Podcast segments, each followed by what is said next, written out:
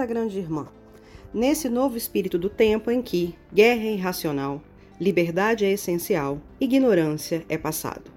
Entre em uma realidade paralela onde as mulheres são livres e o patriarcado não existe, onde o racismo está obsoleto e o capitalismo se autodestruiu. Como falei anteriormente aqui na Grande Irmã, mensalmente em nossa viagem intergaláctica, vamos conhecer a vida de alguma das centenas de fundadoras da nossa sociedade alternativa libertária que faz ou fazia aniversário no mês em questão. Nesse mês de março, a ilustre cidadã do planeta da Grande Irmã a ser homenageada é Maria Firmina dos Reis, que foi uma escritora, poetisa e professora brasileira que viveu durante o século XIX e é considerada a primeira romancista negra da história do Brasil. Ela nasceu em São Luís do Maranhão em 11 de março de 1825, filha de uma mulher negra forra, Leonor Filipa, e de pai desconhecido. Em 1847, tornou-se professora primária, cargo que exerceu até 1881. Em 1859, publicou o romance Úrsula, considerado o primeiro romance de uma autora e autora negra do Brasil, e um marco para a literatura abolicionista.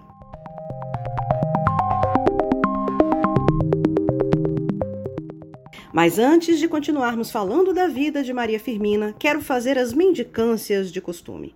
Aviso que a Grande Irmã também está no Instagram, em Grande Irmã, que você deve seguir para mais conteúdos. O link estará na descrição deste episódio.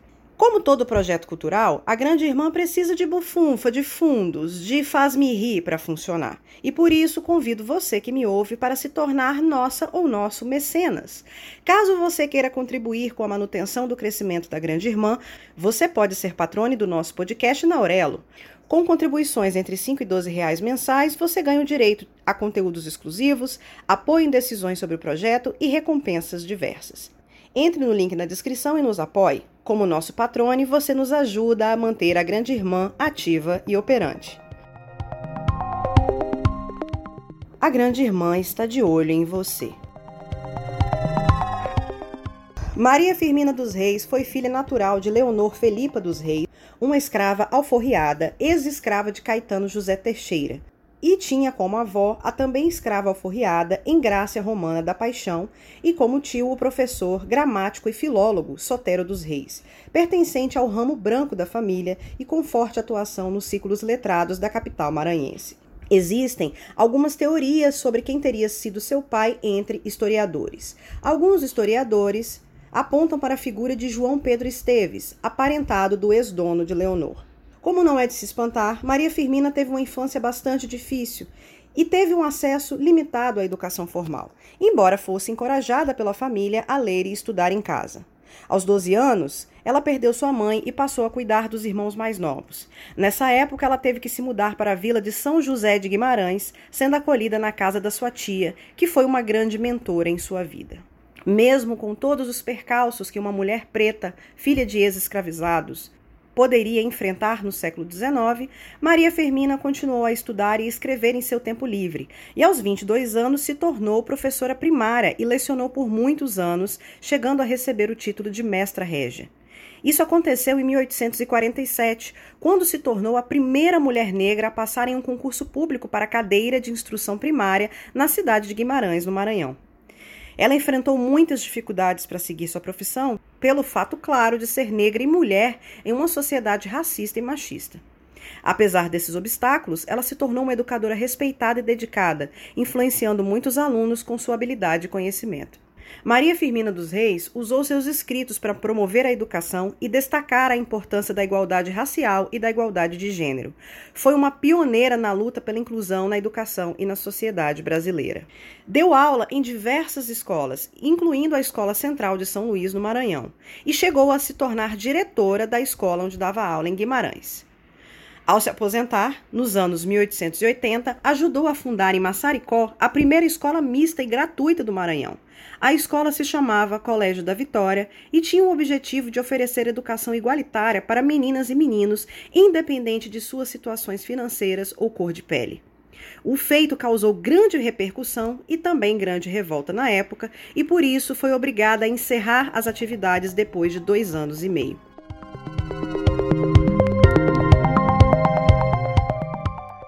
Como escritora, Maria Firmina foi prolífica em como escritora, Maria Firmina foi prolífica em publicações na imprensa local, publicando poesia, ficção, crônicas e até enigmas e charadas.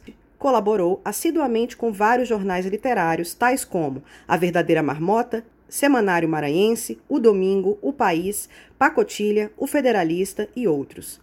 Teve participação relevante como cidadã intelectual ao longo dos 95 anos de sua vida. Foi folclorista e compositora. A escritora escreveu quatro grandes obras de ficção. A primeira foi Úrsula, de 1859, seguramente o primeiro romance publicado por uma mulher negra em toda a América Latina e o primeiro romance abolicionista da autora em português. O livro foi considerado uma das primeiras obras da literatura brasileira escritas por uma mulher e mulher negra e retrata a realidade da escravidão no Brasil da época. Foi um marco na literatura nacional e um importante símbolo da luta pela igualdade racial e de gênero. Falarei mais sobre Úrsula daqui a pouquinho. Depois veio Gupeva, de 1861, narrativa curta de temática indigenista, publicada em capítulos na imprensa local, com várias edições ao longo da década de 1860. Cantos à Beira-Mar foi sua coleção de poemas, cuja primeira edição é de 1871, trazendo textos marcados por forte inquietação e por uma subjetividade feminina por vezes melancólica, diante da realidade oitocentista marcada pelos dítames do patriarcado escravocrata e também representada como problema perante a sensibilidade da autora. E por fim, o conto A Escrava, de 1887, texto abolicionista empenhado em inserir como peça retórica no debate então vivido no país em torno da abolição do regime servil. Não se tem registros de se Maria Firmina casou ou teve filhos. O que se sabe é que ela faleceu em 11 de novembro de 1917, pobre e cega, no município de Guimarães, no Maranhão. Infelizmente, muitos dos documentos do seu arquivo pessoal se perderam, e até o momento se tem notícia de apenas uma imagem sua digna de, digna de credibilidade. Uma observação. Circula na internet uma foto da escritora gaúcha e branca Maria Benedita Bormã, pseudônimo Délia, como se fosse da autora maranhense. Como não existem imagens confiáveis da autora Maria Firmina, utilizaremos nas postagens algumas obras artísticas baseadas em reconstituições de sua aparência.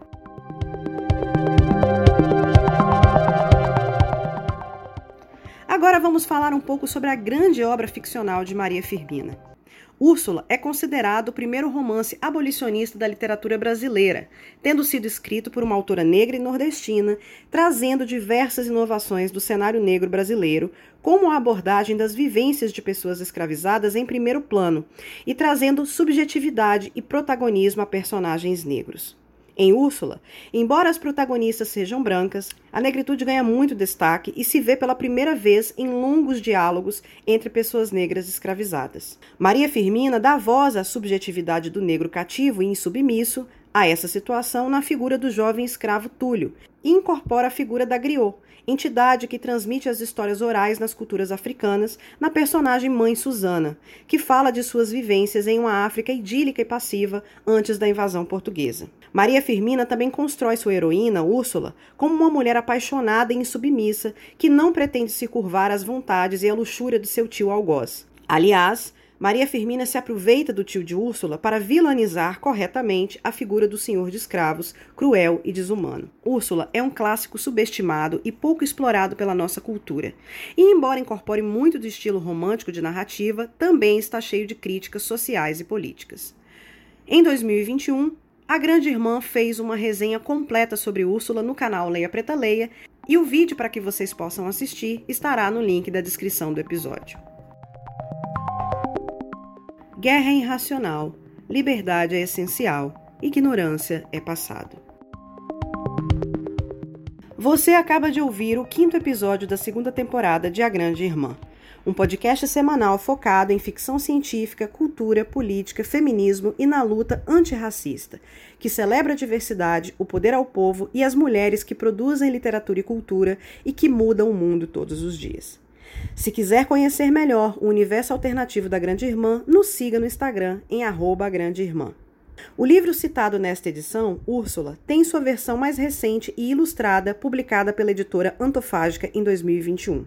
Na descrição desse episódio você vai encontrar o link para comprar o livro, caso você queira.